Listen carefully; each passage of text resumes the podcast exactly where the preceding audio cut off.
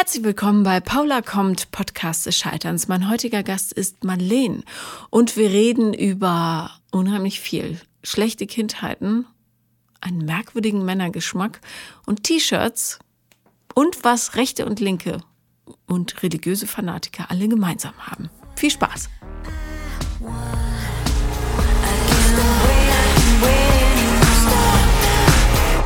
Herzlich willkommen, Madeleine. Hallo. Hallo. Worüber werden wir heute sprechen? Hast du schon eine Idee? Mm, ich habe so ein. Meine letzten zwei Jahre, also 2018 fing es eigentlich an, da äh, habe ich eigentlich sehr eine turbulente Zeit hinter mir von. Ähm, ja, also ich bin, bin äh, also richtig schön gescheitert, bin in einer offenen Beziehung. Mhm. Und Wundert mich nicht. Ich finde offene Beziehungen ja nicht so praktikabel, aber hm. ja. Wie lange warst du mit dem? Vier Jahre. Und warum habt ihr entschieden, dass es eine offene Beziehung die Lösung ist? Das war eigentlich von, ähm, also am Anfang auch von meiner Seite aus war das. Also mhm. von unserer Seite aus. Also ich mag das zum Beispiel, ähm, dieses, ähm, dieses Flirten und so. Mhm. Und One-Night-Stands mag ich eigentlich auch ganz gerne. Also mhm. dieses Reizen, das am Anfang, ne, dieses so ein bisschen Spielen, wie, wie kommt man sich näher und mh, mm, ja, also den ganzen Kram, den finde ich eigentlich ganz gut. Also das heißt äh, immer neue Impulse. Ja. Das ist so. Okay, und ähm, würdest du im Rückblick sagen, du warst äh, ganz, ganz doll verliebt in den Mann? Oder war das weil ich das oft erlebe, dass die offene mm. Beziehung eher so ein äh, Hintertürchen ist, dass man sagt, na, weiß nicht, ob der der Richtige ist oder ja. die. Nein, das war schon, das war schon Liebe. Mhm. Das war schon eine tiefe Vertrautheit. Aber jetzt im Nachhinein würde ich auch sagen, wir waren einfach auch gute Freunde. Mhm. So im Nachhinein würde ich sagen, wir waren eine verdammt, also wir sind immer noch gut befreundet. Mhm. Gott sei Dank. Ja, ist es so. Ist wirklich. Ich sage auch zu ihm immer noch, wir sind wirklich gut befreundet. Und ich sage immer noch zu ihm so, ähm, ich, ich schätze ihn und ist ein, ja, ist ein, ist ein toller Mensch, aber er hat es verkackt. So. Er hat es einfach in dem Zeitraum verkackt, weil das war nämlich so, wir haben das eigentlich diese offene Beziehung so mit unseren Vereinbarungen, so nur One-Night-Stand, niemand aus dem Freundeskreis, nie aus dem Bekanntenkreis. Ähm, und eigentlich nur einmalig, so urlaubsmäßig, wäre es auch in Ordnung. Ja, und dann ähm, war in der Zeit, das war dann 2018, da ist dann eine ziemlich gute Freundin von mir, ähm, ihr ging es nicht so gut.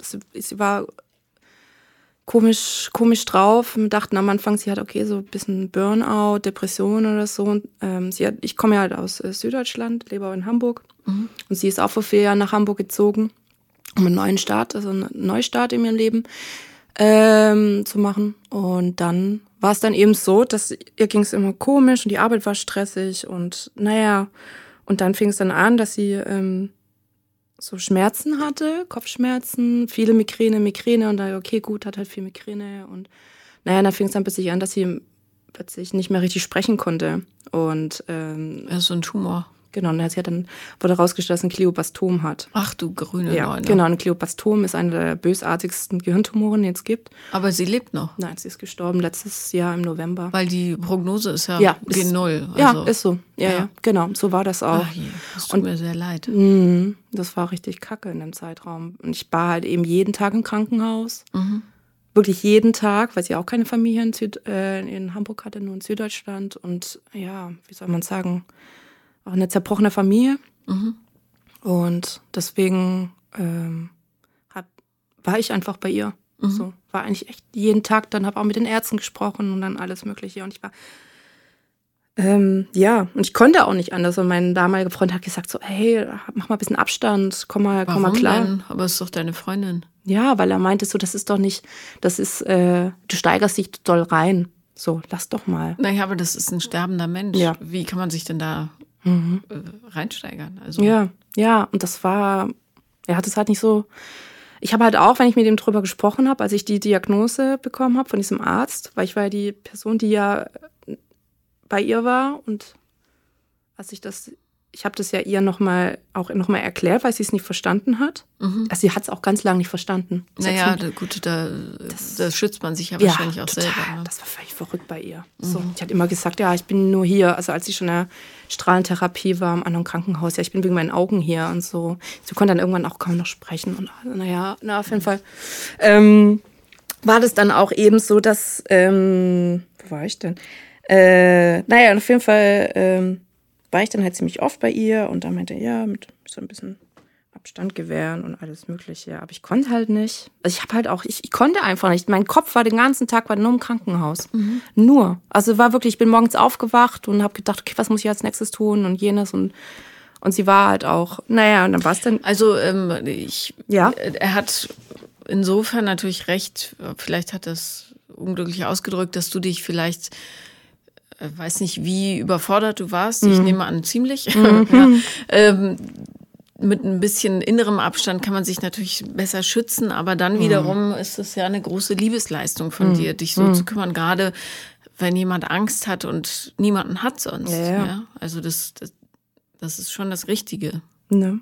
Ja, also ich, ich habe es irgendwie auch so gefühlt. Und ich habe halt auch zu ihr gesagt, zu ihm gesagt. Und meine anderen Freunde haben auch gesagt, wow, was du machst und so. Und ich habe halt auch gesagt, ich, würde mir wünschen, dass es jemand auch für mich Natürlich. macht. Natürlich. So, ja. Weil ich wüsste nicht, ob das jemand für mich machen würde. Ich meine, also deswegen, also der Familien-Background war so ein bisschen gleich. Mhm. Und ähm, deswegen war ich halt einfach da. Und äh, naja, und es war auch in dem Zeitraum, dass ich eigentlich nur mehr im Kopf, ich war eigentlich gar nicht mehr in der Beziehung, weil wir hatten auch eine Fernbeziehung mhm. Zeitraum. Er hat 50 Kilometer von mir in einer anderen Stadt gewohnt.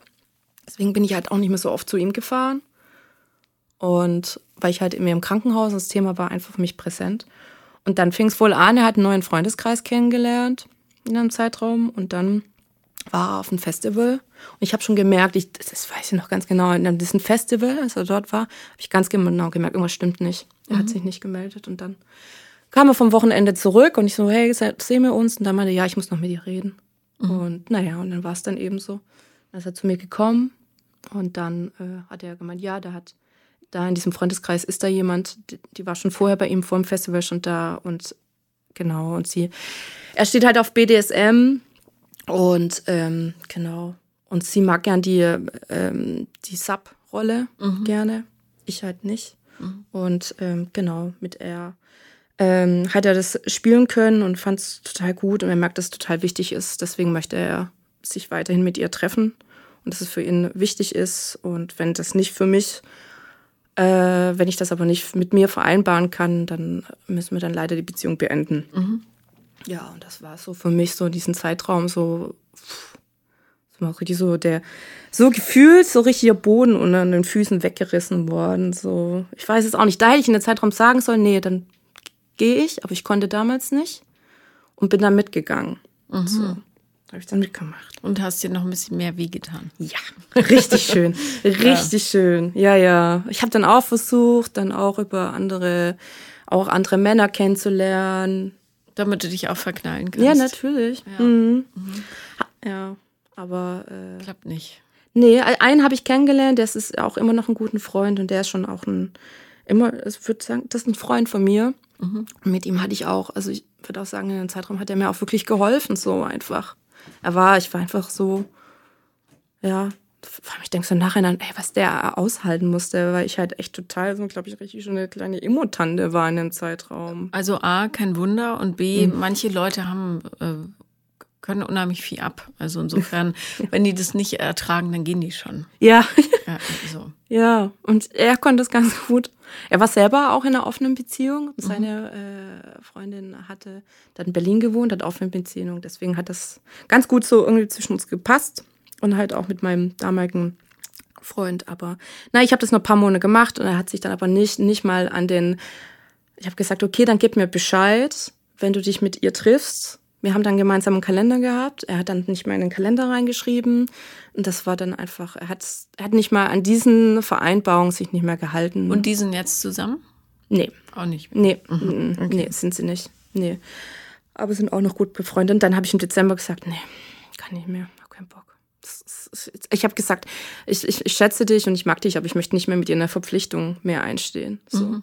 also das habe ich so gemerkt. Also ich musste wirklich aus Liebe zu mir, musste ich dann einfach da rausgehen. Hattest du ähm, mit ihm noch Sex? Relativ selten. Mhm. Mhm. Es hat auch sexuell irgendwie, fand ich, nie so richtig zwischen uns gepasst. Ja, also ähm, ich will jetzt nicht unnötig auf diesem Thema offene Beziehungen rumreiten. ja, ja. Aber was ich wirklich oft beobachte, ist, dass es als Stilmittel benutzt wird. A, in Situationen, wo die Beziehung im Arsch ist mhm.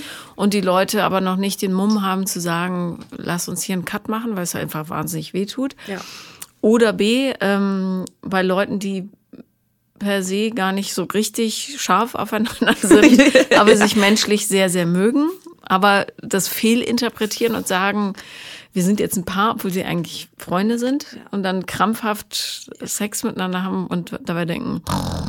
Ähm, oder C, äh, bei Leuten, die wirklich Angst haben, sich auf Intimität einzulassen, die dann lieber ähm, eben auf diese Erstimpulse, die natürlich auch total stimulierend sind, äh, bei One-Night-Stands und so weiter stehen und sagen, ich äh, feste Beziehungen sind doof. So. Ja. Und ich sage gar nicht, dass Monogamie ähm, der totale Thrill ist. Ist mhm. es nicht. Mhm. Ähm, ich glaube aber schon, dass es seelisch ganz gut tut, sich zumindest für bestimmte Lebensabschnitte mit einer Person zusammenzutun. Also mhm. ähm, so, dass man sagt, guck mal, wir gehen jetzt eben, werden zusammen erwachsen mhm. oder wir ziehen zusammen Kinder auf oder wir schmeißen unser ganzes Geld durch die Gegend, was wir verdient haben, weil wir jetzt schon 60 sind oder was weiß ich. Ja. Ähm, also im Grunde ist es serielle Monogamie. Ich glaube, das ist wahrscheinlich der Seele am nächsten, weil alles andere für so viel Unruhe sorgt, dass ganz, ganz viele Leute damit einfach nicht klarkommen. Und es gibt Leute, die können offene Beziehungen leben. Ja, ja. ja, auch gut.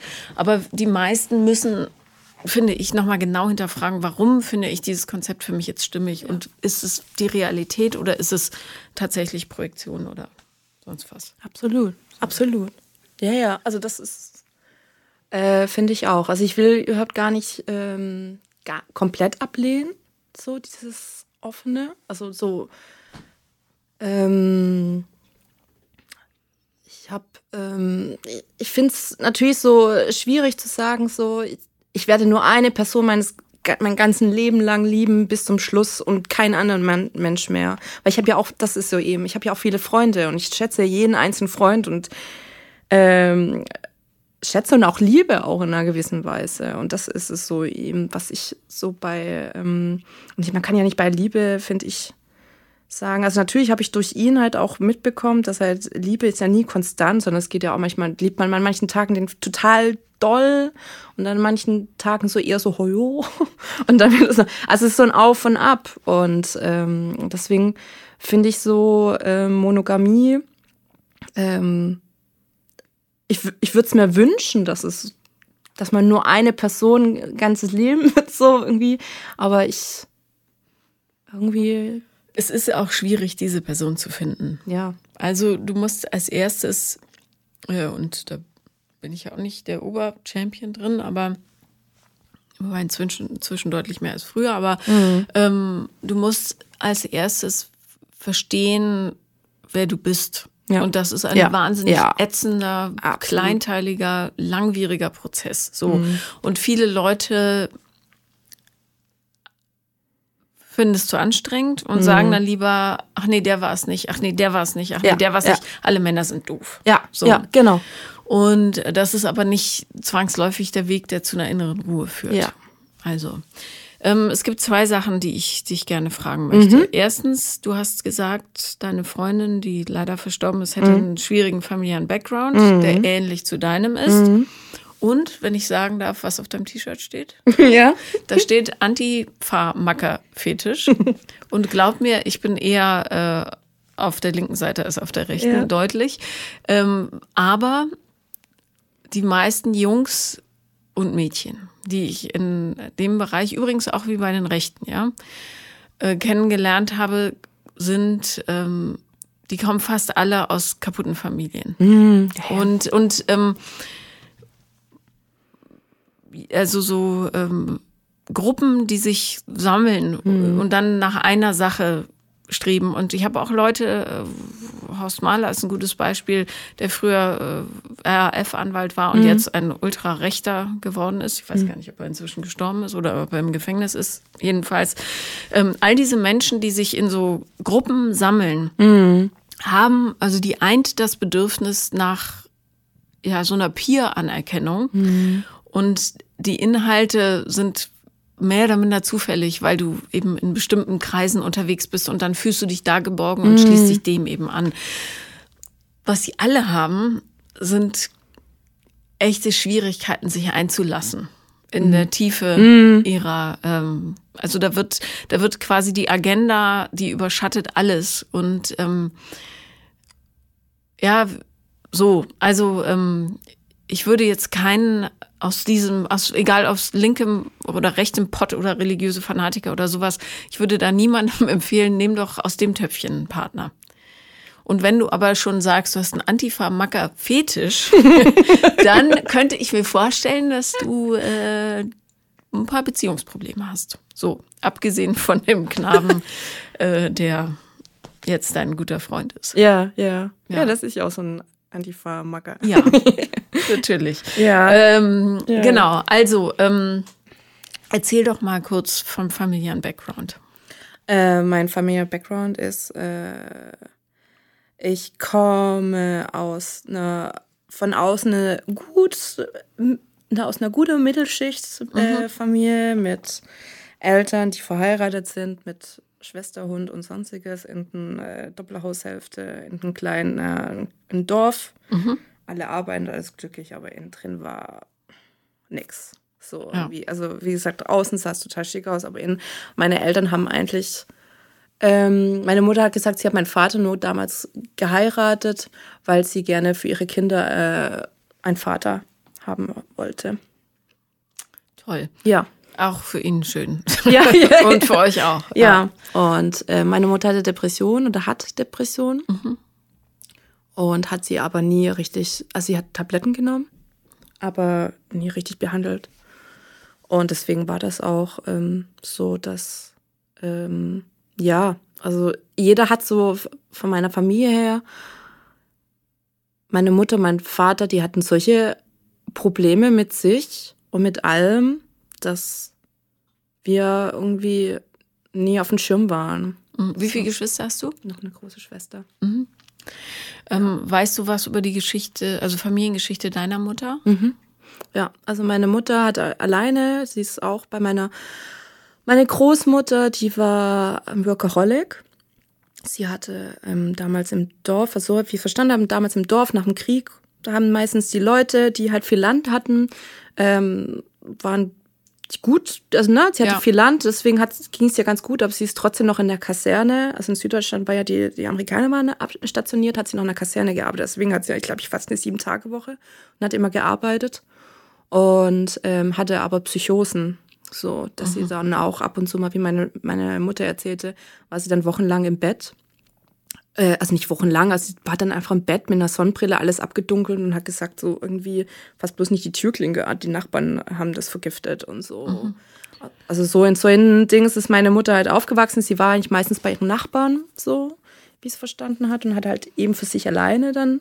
Sie hatte noch, sie hat zwei Halbschwestern, aber die haben überall woanders gelebt. Und ja, so ist meine Mutter aufgewachsen. Mhm. Also auch äh, jemand, der eigentlich keine Kinder hätte haben sollen, ja. unbehandelt. Ja. ja. Mhm. Mhm. Dann wundert es natürlich auch nicht, äh, wenn da schon eine Anlage für Geisteskrankheiten war. Das, mhm. äh, umso unverständlicher für mich, wenn man sich dann keine Hilfe sucht. Aber das muss ja jeder für sich selber ja. entscheiden. Das ist eben. Ähm, der katastrophale Fehler, den ganz, ganz viele machen, die denken, mhm. wenn ich die, den äußeren Rahmen in einer bestimmten Weise herstelle, dann wird sich das Innere danach ausrichten. Ja, genau. Ja, und mhm. das funktioniert aber Nein, natürlich nicht. Nein, absolut nicht. Also das war es ja eben. Also ich habe ja sogar als Kind gemerkt, ähm, also meine Eltern haben sich ja sehr oft gestritten und meine Schwester hat dann versucht, auch zu gehen und hat sie dann versucht, so so, ne, so weinen, so bitte. Furchtbar, ja. Ja, und aber ich habe meine Schwester zurückgeholt, so irgendwie. Gut. Weil ich halt, ich habe es halt schon immer gemerkt, so irgendwie, meine Eltern haben nie, also ne, haben nie zusammengepasst. Sind die noch heute zusammen? Nee, mm -mm. nee da war ich 17. Ja. ja, ja, wirklich. Also mit 17 hat mein Vater dann seine Arbeitskollegin, hat er sich in sie verliebt. Rettungsanker. Ja, aber die sind immer noch glücklich verheiratet. Ja, ja, die ja, passen auch super. Ist, der ist wahrscheinlich kurz vorm Absaufen gewesen. Ja, ich glaube es auch. Also die haben auch, die waren so bösartig zueinander. Mhm. Die waren wirklich, wirklich bösartig. Ich war halt so eben mm, in meiner Familie, muss ich, also meine Mutter hat dann sehr viel mir erzählt und hat auch, also hat auch sehr viel dann ihre depressive Phasen dann. Und bei mir war es dann halt auch in diese, ähm, ich würde schon sagen, sie hat mich schon als Kind, es war für mich immer klar, wenn meine Mutter am Tisch saß und so rumgeseufzt hat, war es mir klar, ich muss jetzt zu ihr hinsetzen und mir ihre Sorgen anhören. So mhm. und ähm, ja, also ich muss, ich bin dann für sie da, muss mir das halt anhören und äh, was das, natürlich was gemein ist. Ne? Ja. Was waren Ihre Sorgen dann, die sie so ausgespuckt hat? Oh, finanziell dein Vater, was der irgendwie das haben möchte. Und also so, als früher war es halt eben so, ne, dass er halt finanziell alles so, er will immer so viel kaufen und will immer nur auf Außen, will jetzt ein neues Auto kaufen, er will jetzt ein Haus bauen, wir haben doch gar nicht das Geld dafür. Dann eben, ähm, ich, ich mache hier alles alleine und äh, er hilft mir nie und ihr helft mir auch nie. Niemand liebt mich. So in etwa, genau. Niemand hilft mir. Und ähm, so war das eben. Und ähm, dann war es, genau, und dann als die Trennung, dann ist mein Vater dann Ostermontag, das weiß ich, das war ein Ostermontag, hat es meine Schwester auch damals erzählt. Hat es meiner Schwester gesagt, dass er jetzt jemand kennengelernt hat und so. Und dann ging's, und da ging's richtig bergab. Meine Mutter hat dann total so ständig so, also hat so richtig Dramen zu Hause dann irgendwie stattgefunden und so. Also sie hat dann so so, so, so wie so Selbstmordversuche irgendwie gestartet. Aber es war für uns beide klar, dass die macht nur, also es war total schräg. Ja. So ein richtig so ein schrägen Scheiß war das. Und ähm, also äh, sowas wie sie lag in der Wanne mit einer Rasierklinge und ihr habt sie dann gefunden? Oder nee, was? sie hat dann angefangen, sie hat so gebrüllt, ich werfe jetzt den Toaster in den Badewanne. So. Dann ist sie mit dem Toaster dann ins Badezimmer hochgerannt und dann ist meine Schwester hinterhergerannt und hat es dann reingepackt. Wie alt wart ihr da? Damals war ich 17. 16, 17. Und sie dann 18, 19? Meine Schwester war da 19, 20. Mhm. Genau. Naja, und so ein, äh, das, oder dann halt eben habe ich einmal so ein, wenn ich auch mal nach Hause komme, mein Briefkasten war so ein Abschiedsbrief von meiner Mutter, dass ihr alles leid tut und alles mögliche. Und dann halt habe ich meinen Vater dann angerufen und ähm, und dann plötzlich hört die Stimme von ihr und dann lag sie hinten im Wohnzimmer irgendwie und hat geschlafen. Nee, nee, nee, stimmt leg auf. So, also so total, sie hat ständig so Hilfeschreie gemacht so und hat halt das total an uns rausgelassen. Mm. Und das war halt super, ähm, ja. Wäre es, äh, gab es eine Option, zu deinem Vater zu ziehen? Ich, ich habe es mir nicht getraut, mhm. weil ich muss ja bei meiner Mutter sein. Das war es ja auch. Ich habe dann auch immer meinen Vater immer heimlich getroffen, weil für meine Mutter nicht. So. Mhm.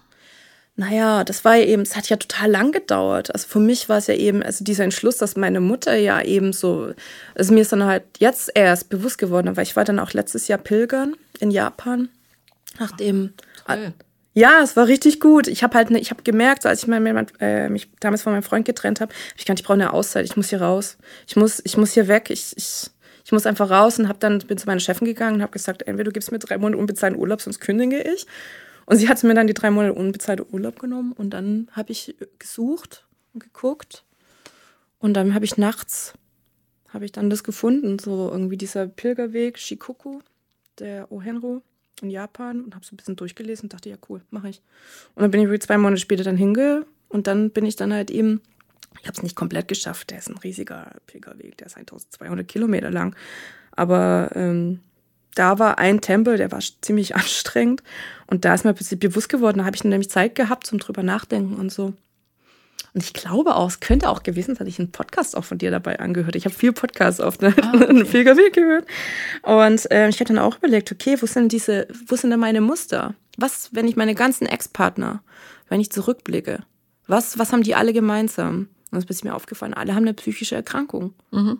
Und du hast versucht, das heile zu machen. Mhm. Genau. Mhm. Genau, da ist mir plötzlich bewusst geworden, dass nicht der, mein Vater, der mir jahrelang gesagt hat, dass es ein böser Mann ist, der kümmert sich nicht um, was ich gemerkt habe, so, weil ich habe nie irgendwelche Partner gehabt, die meinem Vater ähnlich sind, sondern plötzlich aufgefallen, ich habe mir immer Partner ausgesucht, die so meiner Mutter ähnlich sind. Mhm. Und ähm, ich fände es eigentlich ganz schön, wenn du das T-Shirt dann. Soll ich jetzt ausziehen? aus. Das ist nicht das Töpfchen, in dem du fündig wirst. Ja. Sag ich dir jetzt schon. Aber. So. Ähm, naja, also es geht ja auch eher darum, das ist ja auch eher so das, ähm, es geht schon auch eher um die Queer, die Queer-Szene von Antifa. So mhm. irgendwie. Also das. Ja, so, trotzdem ja. unheimlich viele Dogmatiker, die ähm, ja, negativ schwingen und nicht mm. positiv. Eher auf Zerstörung als auf Lösung. Mm. Und das ist, du brauchst eine Lösung. Ja, das, Pro das Problem ist, ich habe es ja auch schon mal probiert mit solchen normalen. Mhm. Ich, ich merke total, das ist irgendwie, habe ich, also, also klar, ich teste ja auch manche Apps aus und so. Das ist halt so langweilig. Könnte es ähm, auch was damit zu tun haben, was du für ein Bild von dir selber hast, vielleicht? Hm. Ja, das kann schon ganz gut sein. Also, das ist schon, ähm, hm, vielleicht. Also, ähm, ich verallgemeiner jetzt, ja. Aber mhm. ähm, wie alt bist du? 35.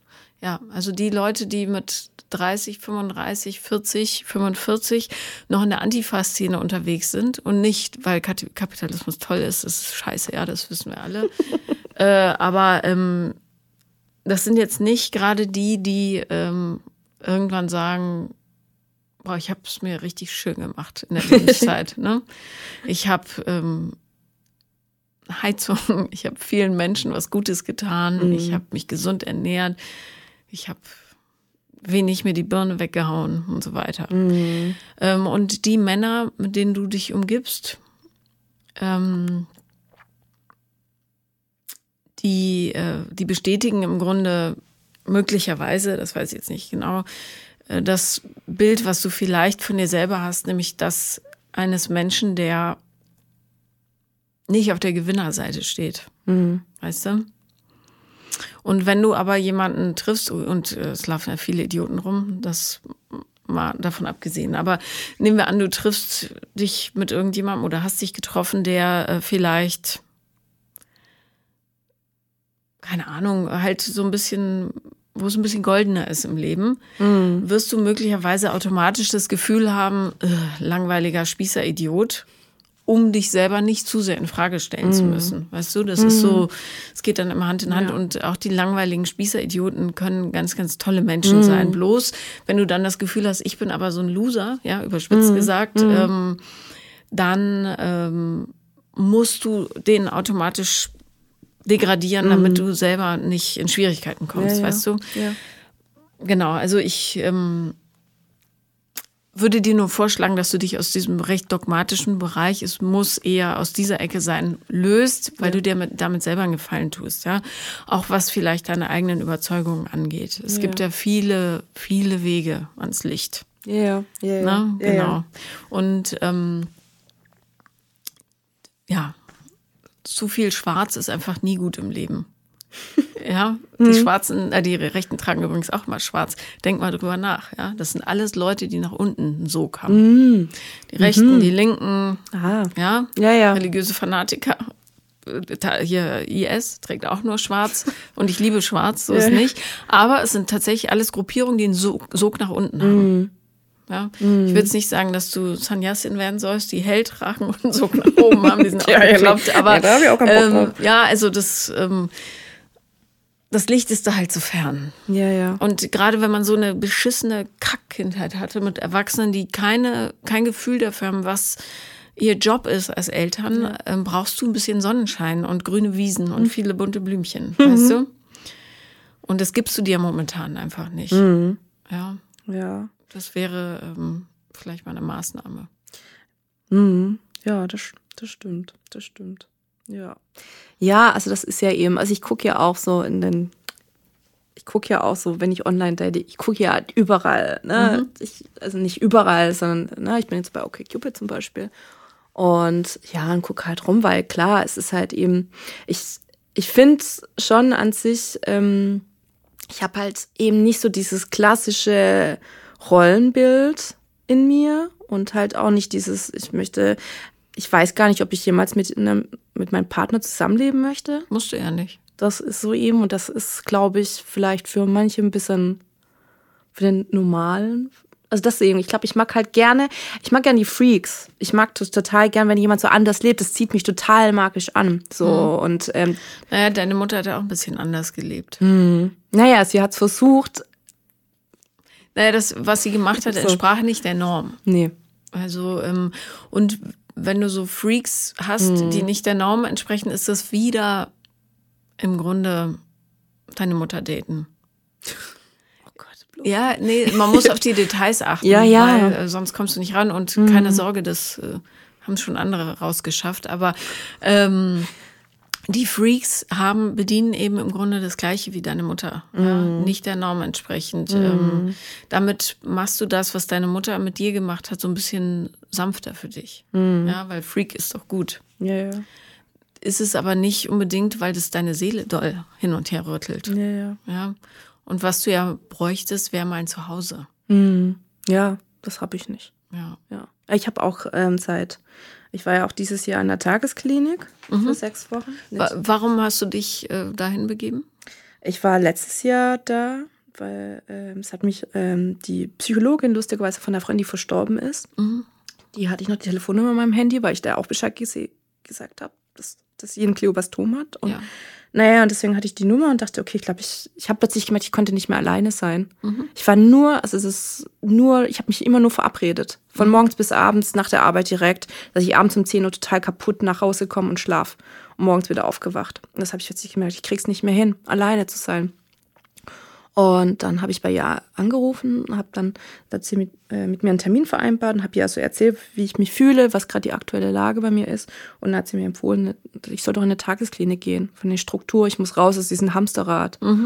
Und so war das eben. Klar, dann kam ja dann eben diese Pandemie, es hat sich dann alles hinausgezögert und deswegen ähm, war ich dann äh, dieses, dieses Jahr vom Juni, Juni für sechs Wochen in der Tagesklinik und es war richtig wow.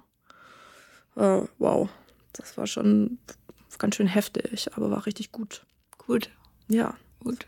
Ist ein toller Schritt. Ja, war es wirklich. Mir ist wirklich seitdem ist so. Also ich suche immer noch nach einem Therapieplatz. Ist ja nicht so einfach, aber ich merke halt eben, es war für mich mein persönliches Tschernobyl. Also mein Reaktor ist explodiert. Ich weiß jetzt einfach, woher, woher kommt, warum ich so ein bisschen bin. Natürlich war tiefenpsychologisch, ne? Es wird ja auch ein bisschen rumgekramt in der Kindheit und im Unterbewusstsein, dass ich alles, was ich halt mache, das ist halt schon in mir drin ist und das, als das alles weggekramt worden ist. Und jetzt merke ich eben, okay, jetzt mein, mein Reaktor ist jetzt so explodiert und jetzt liegt überall dieses Brom verteilt oder wie man das nennt, was dann, und ich möchte es gerne aufsammeln. Ich habe so, ich will das. Ich will einfach das aufräumen und deswegen suche ich, ich habe vielleicht jetzt eine an der Hand. Müssen wir gerade Kostenerstattungsverfahren versuchen wir gerade, die auch für Traumatherapie auch irgendwie auch noch ganz gut kann. Ich weiß nicht, ob das jetzt mein Fall wäre, aber naja, auf jeden Fall, das ist eben. Ja, so Kindheitserinnerungen, also Kindheitserlebnisse sind schon traumatische Erfahrungen. Ich finde, die Leute tun sich immer so schwer mit Traumatherapie, aber es ist einfach ähm, traumatisch. Du bist Ja. traumatisiert. Ja. Also und weiß nicht, ob du Kontakt zu deiner Mutter hast. aber- Gerade nicht. Nee, ja, Zeit. besser ist, äh, weil die Leute retraumatisieren sich natürlich auch, Ja. wenn sie sich dieser Umgebung wieder und wieder und wieder aussetzen. Darum ist Traumatherapie ist gar nicht so schlecht dafür. Hm, ja, also das finde ich halt auch. Ähm, für mich ist auch gerade Moment dieses ist halt auch wirklich, weil ich hier gerade keinen Kontakt habe zu meiner zu meiner Mutter, mein Vater ein bisschen. Also ich, ich melde mich nicht von meinem Vater. Der, versteht es überhaupt gar nicht. ich glaube, der hat es nur gar nicht geschnallt, dass ich gerade den Kontakt abgebrochen habe. Ähm, Hast du mit ihm mal darüber gesprochen, was Nee. mit deiner Mutter so ist? Naja, ich wollte, ähm, ich wollte mal mit ihm drüber, aber der blockt total. Der blockt total ab. Er hat wahrscheinlich auch Angst. Ja, das ist auch so, ach, dem sein, sein Familienverhältnis früher, das ist, merkst du alles bei ihm so runtergedruckt. Das ist so, das ist alles, da wird man, da, da spricht man drüber nicht. Ja, so. ja, furchtbar. Das ist so dieses, ja, ja, das macht man, nee, nee, da hört man lieber auch so auf. leid für die Leute. Ja, es ist echt abgefahren. Ich wollte mit ihm auch mal drüber reden und wollte mal fragen, so, habe ich im Sommer, habe ich ihn gesehen und wollte mal mit ihm einfach nur fragen, wie war es denn da, als ich zwei, drei Jahre, weil wir haben in der Tagskind drüber gesprochen, weil die ersten drei Jahre nach Freude ist ja die entscheidenden Jahre und wusste ich auf jeden Fall, dass wir in einem Haus da gewohnt haben. Und ich wollte halt fragen, warum wir dann nicht mehr gewohnt haben, was da los war. Und er meinte, ich möchte nicht darüber reden. So, war schlecht, wenn ich jetzt nur dran, war nicht gut. So. Mhm. Wäre ja mal interessant. Ja, das wollte ich, aber er hat es halt abgeblockt. Vielleicht versuchst du es einfach nochmal und nochmal, nochmal. Mhm. Und du sagst ihm auch, dass er keine Angst haben muss davor. Du würdest es bloß gerne verstehen. Ja, das ist es, ja, vielleicht sollte ich. Das große Geschenk unserer Generation ist ja, dass wir die Ersten sind, die die Möglichkeit haben ähm, und eben auch wahrnehmen sollten. Darum sage ich immer allen, bitte geht zur Therapie, Ja. zu guten Therapeuten. Ja. Ähm, dass wir die erste Generation sind, die äh, bewusst mit der eigenen Vergangenheit umgehen kann. Und das ist ein total großes Geschenk, weil wir dann eben nicht diese ganze Scheiße der Kindergeneration mitgeben. Und darum gibt es auch viele Leute, wo ich sagen würde, bitte kriegt keine Kinder. Nicht zu diesem Zeitpunkt.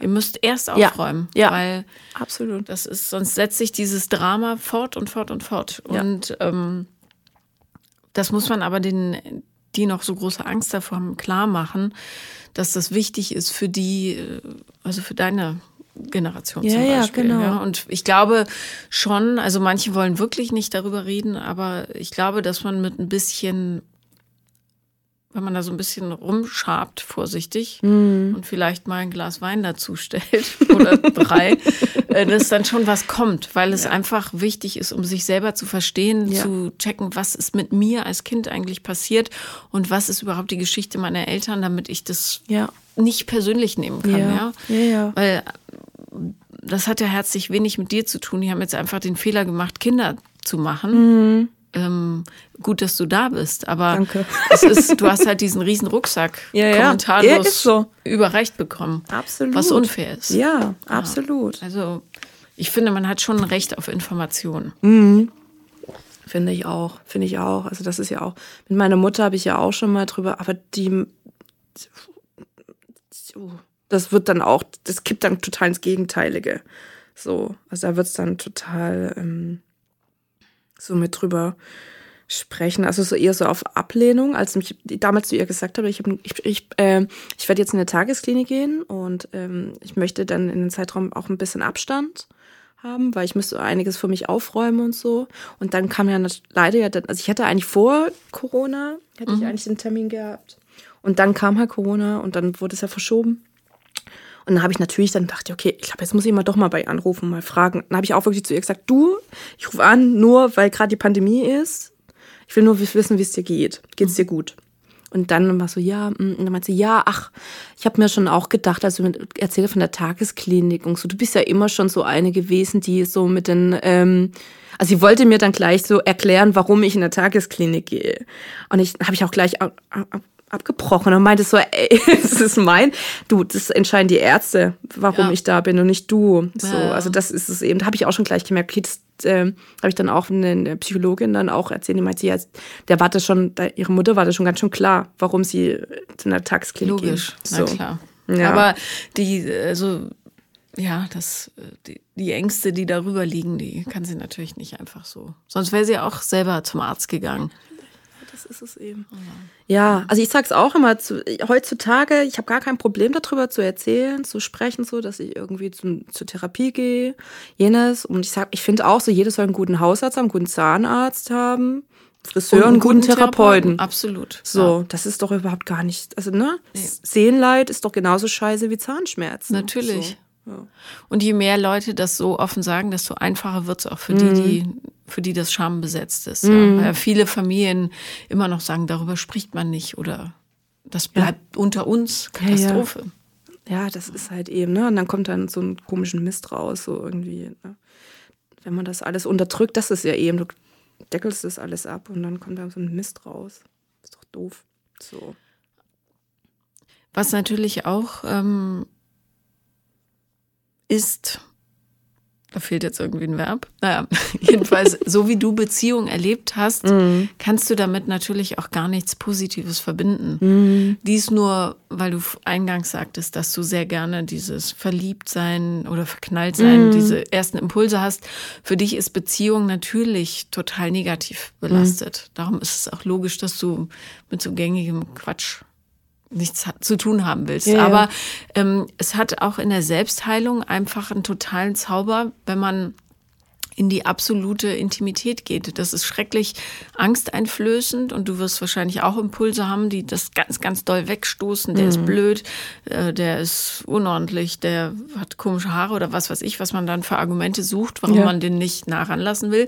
Aber ähm, zur Heilung ist so eine monogame, ganz intime, offene, Be- also offen im Sinne von ehrlicher Ja, ja. Beziehung ähm, ganz gut, weil du lernst, dich fallen zu lassen. Also das wäre nicht das Schlechteste für dich, glaube ich. Und das eben auch aushalten lernen, dass Leute scheiß Seiten haben, dass das aber nicht unbedingt eine Bedrohung für dich sein muss. Ja, und wenn du weiter in offenen Beziehungen rumturnst, vermeidest du eben diesen Schritt, der eigentlich nötig wäre, um so ganz bei dir anzukommen. Mhm, ja, ja, das stimmt. Ja, das stimmt. Das ist halt eben der Schmerz. Also ich fand halt eben, mh, also das in, meinem, in meiner letzten Beziehung war halt schon, das hat mir dieser Schmerz, also dieses, dieser Betrug, das hat mir, ich habe halt komplett ihn komplett vertraut.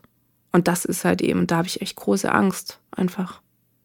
Das Ja. Einfach, es war echt, es tat ganz, ganz doll weh. So. Das war für mich echt wirklich. Und deswegen ist es auch gerade so, deswegen lebe ich auch gerade so ähm, ziemlich frei. Ich habe viele Affären. Ich war auf, ich habe viele Eisen gerade im Feuer, nenne ich das. Ähm, weil wenn halt eins fehlt, dann ist nicht so schlimm. Da habe ich noch jemand anderes. Ja, das ist nur leider ein Irrglaube. also ähm, A, gerätst du da eben nicht in den Zustand, in den du geraten müsstest, nämlich wirklich vertrauen zu müssen. Ja. Und, und richtige Intimität, wie es sein kann, erlebst du eben auch nicht. Das kennst du ja gar nicht von Haus aus. Und das wäre aber schön für dich, das mal zu erleben. Und du kannst das Leben nicht so leben, dass du Schmerz vermeidest. Das funktioniert leider nicht. Es kann immer passieren, dass dir jemand das Messer reinsteckt und du es nicht hast kommen sehen. Ja, aber wenn du lernst und ähm, dich verstehen lernst und auch andere Menschen lesen lernst und genau weißt, welche Bedürfnisse du hast und welche Qualitäten die Menschen, die du in dein Leben lässt, repräsentieren, dann passiert es eben immer weniger und weniger. Das muss das Ziel sein. Und k- klar ist das furchtbar, wenn man ähm, belogen wird. Ja, und das erschüttert einen, gerade wenn man als Kind immer belogen wurde. Aber ähm, sieh es als, ja, als Lernmaterial im Grunde, den Schmerz. Mhm. Weil wenn du vermeidest und sagst, guck mal, ich habe aber zehn Affären, haha, ich brauche ja gar keine, gar keinen Partner, so eine große Intimität, ähm, dann schwimmst du halt schön auf der Oberfläche wie so ein Ölfleck auf dem Meer, aber du kannst dich nicht verbinden. Ja, ja. Mhm. Und das müsstest du mal. Mhm, ja. Dann kann das Herzchen auch heilen, weißt du? Mhm. Weil das kannst du jetzt noch locker 50 Jahre so machen, bloß ankommen wirst du halt nicht. Ja, ja, das ist ja eben, natürlich habe ich auch einen Wunsch, einen Kinderwunsch und so, ne? Und, äh, aber jetzt denke ich mir auch so, alleinerziehend ist bestimmt auch super. Nee, ist es nicht, ist Nee. beschissen. Ja? Mir. Ja. Oh, Es ist ja. unfassbar scheiße. Mm, Und ähm, das ist auch für die Kinder nicht so toll. Ja.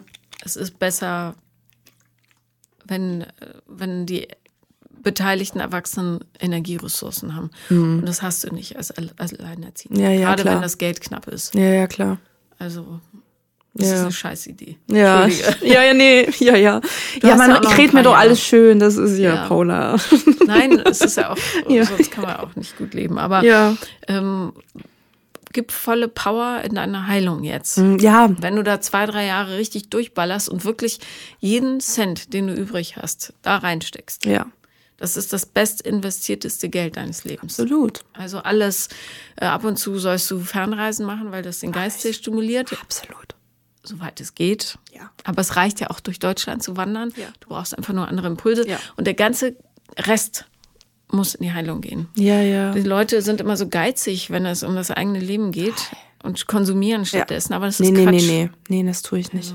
Für mich ist Reisen das ist wichtig. Also für mich ist so Reisen einer für mich die wichtigsten Dinge. Ich muss dann immer raus und ein bisschen kriegst neue Impulse, Überlegungen. Wenn ich, wenn ich ganz weit weg bin, dann kriege ich immer ganz gute Gedanken irgendwie über mein, was, was, was läuft. So ein bisschen Blick von außen. Ist immer ganz gut. Also da du jetzt nicht fernreisen kannst, Ja. ist es, glaube ich, und darum ist Corona ehrlich gesagt auch ein Geschenk für diese Gesellschaft, meine ich, von dem ganzen Tod und Verderben und den ganzen wirtschaftlichen Scheiß abgesehen. Aber für viele könnte es ein Geschenk sein, wenn man es richtig anpackt, nämlich die maximale Zeit, die dir jetzt zur Verfügung steht, und das wird wahrscheinlich nie wieder so sein, in die eigene Heilung zu investieren. Ja, ja, ja. Ja, das ist gut. Und äh, ja, ich, also nur, dass ihr es richtig versteht, es ist beschissen für die Geschäfte, die davon betroffen sind. Ja, aber wenn ihr das Glück habt, da mitzusegeln, einigermaßen wirtschaftlich sicher, dann ist jetzt die Zeit, wirklich alle Power in die innere Heilung zu geben, weil dann kann so ein Phönix aus der Asche-Effekt entstehen. Ne? Total. Ja, und wenn du richtig Gas gibst und da jetzt mal zwei Jahre durchziehst, bist du 37, Ja. hast du immer noch Zeit, Kinder zu kriegen. Ja. Aber guck jeden Scheißhaufen an. Ja, mache ich. Ich, ich nehme alles in die Hand. Aber wie gesagt, nicht ganz alleine.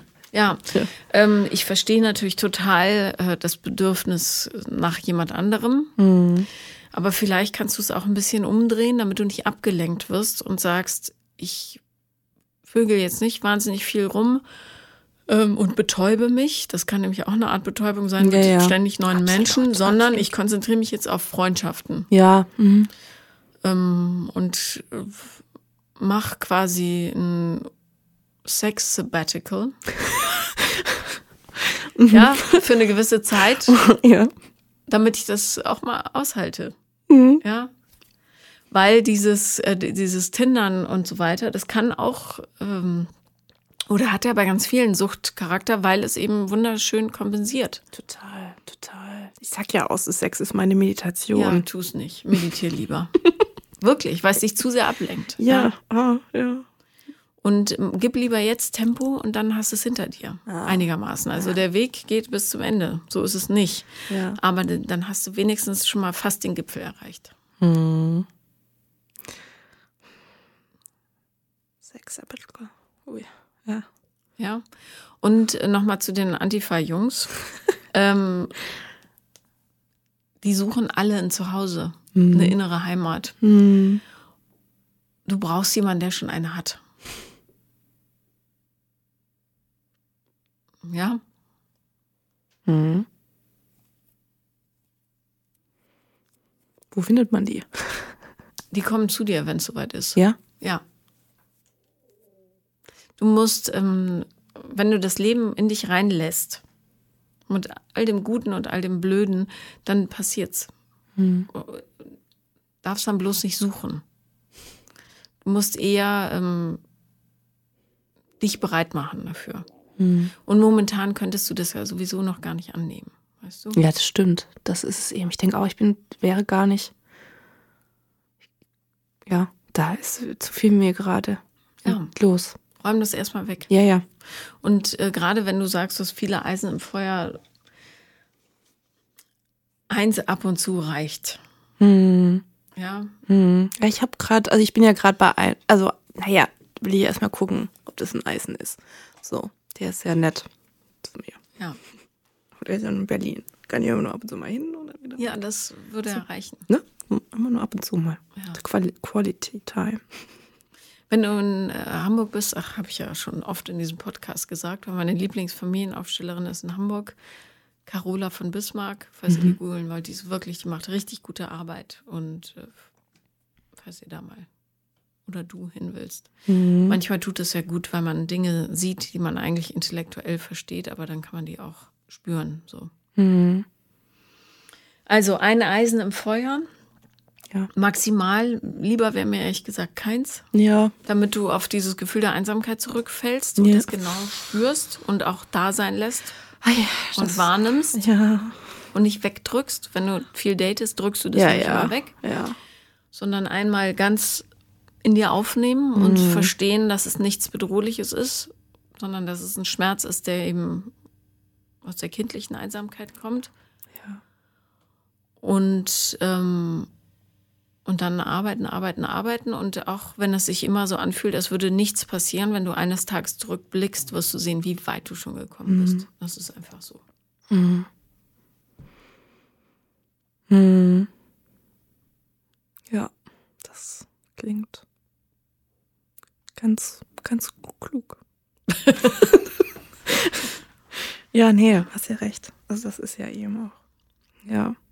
Das ist halt, ja, meine Therapeutin hat ja auch gesagt, es ist ja, es ist nur ein Gefühl. Wenn ich ja, es ist nur ein Gefühl, es ist nichts Bedrohliches, es ist nur ein Gefühl, was in mir ist. Und ich soll mal einfach danach spüren und ja, ich habe dann auch schon mal sowas. In der, in der Klinik haben wir auch dann ein bisschen nach dieses Gefühl mal nachgeguckt, weil ich das nie richtig an mich rangehen wollte. Ich wollte es nicht, ich habe es immer abgewehrt. Und dann sind wir mal richtig dann quasi in meinen Tiefen, in mein Innern reingegangen. Und dann war es sehr interessant. Aber ich habe es gemerkt, dass es nichts Bedrohliches ist. Ja, es ist was Bekanntes. Es ist ein Ja. bekanntes Gefühl. Und dann kann man da ruhig abweinen Mhm. drüber, tüchtig. Ähm, und dann muss man aber verstehen, dass es okay ist, dass es da ist und dass man es nicht wegkompensiert. Mhm. Zum Beispiel durch Dating Ja. oder Alkohol oder Ja. Drogen oder Häuser anzünden oder was weiß ich. ja, oder ähm, ja, jeder, der laut rumschreit und wirklich, da sind die Linken und die Rechten sich absolut gleich, versucht, was wegzudrücken, was nicht sein darf, in sich selber. Das machen die religiösen Fanatiker Ja, genauso. ich würde eher so sagen, die, so die Ja. Extremen. Die, so. genau, die Ex- Extremisten. ja, die sind, Extremisten. Egal in welcher Genau, Ausführung, alle so, gleich. ex- das ja. ist genau wie ein Junkie, bloß die haben dann halt eine politische Agenda. Es ist genau dasselbe, reine Kompensation. Und ähm, das Problem ist bei allen das gleiche. Gefühle nicht da lassen, wo sie, also nicht annehmen, Ja, ja. sondern weg damit. Ja, so, ja. dann hau ich lieber irgendjemandem auf die Nase oder, oder setz mir einen Schuss oder trink eine Flasche Wodka. Ja, ja. Was ja. auch immer, Ja, ja. ja, klar. Ähm, aber das ist der Schlüssel. Mhm. Wenn du verstehst, dass die Gefühle, die Einsamkeit, das Verlassensein, ähm, ich bin nichts wert, ähm, ich bin sicher auch geisteskrank, was auch immer da hochkommt, wenn du das wahrnimmst Mhm. und verstehst, dass du nichts dagegen machen musst, sondern nur sagen musst, hallo, du Gefühl, ist das jetzt, hat das was mit meiner Realität zu tun oder kommst du einfach nur, weil gerade eine Situation ist, die ich schon mal kenne von früher? Mhm.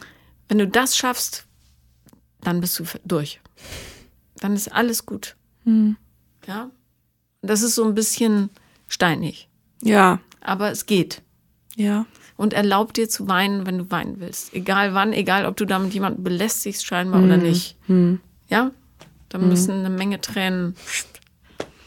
Und wenn du neue Leute kennenlernst, die du wahnsinnig attraktiv findest, egal ob als Ja, ja. Freunde oder Liebhaber, Ja. achte immer drauf, was sprechen die in dir an? Ist es, oh, ich kann dich retten, äh, ich ja, kann ja, dir helfen? genau. Mhm. Oder ist es der Mensch an sich? Und es wird wahrscheinlich zu 95 Prozent Ersteres sein. Die direkt musst du nicht haben. Ja? Das ist ich komplett. Ja, ich weiß. Ja, ja. So, ich merke das total. Wenn dir jemand so einen, mich reizt, das merke ich total. Ja, ist ja auch logisch. Ja, ja. Mit ja allen so. Aber äh, wenn, sobald du dir dessen bewusst bist und dementsprechend handeln kannst und dann noch lernst, die Gefühle anzunehmen, das war's. Das sind die zwei Ziele. Für alle übrigens. Gut, dass ich mir das nochmal anhören kann irgendwann. Ne? Ja. Also wirklich. Ja, ja. Und das ist ein schaffbares Ziel. Mhm. Mhm. Ja, ja. Das wäre gut. Ja. Kann ja, das ist es eben. Es klingt so einfach, ne? Es Es so- ist sauschwer. Mhm. Es ist sauschwer und es ist wahnsinnig langwierig. Und da gibt es keine schnellen Lösungen. Nee. Aber ein Schritt vor dem nächsten. Ja. So geht's. Ja. Ja. Mhm. I try my best. Wenn was ist, schreib sie mir. Ja, mache ich. Schreib lieber mir als irgendeinem Typen. Ja, ich, mach das. Ich mach das. Gut. Ja. Vielen Dank. Danke dir.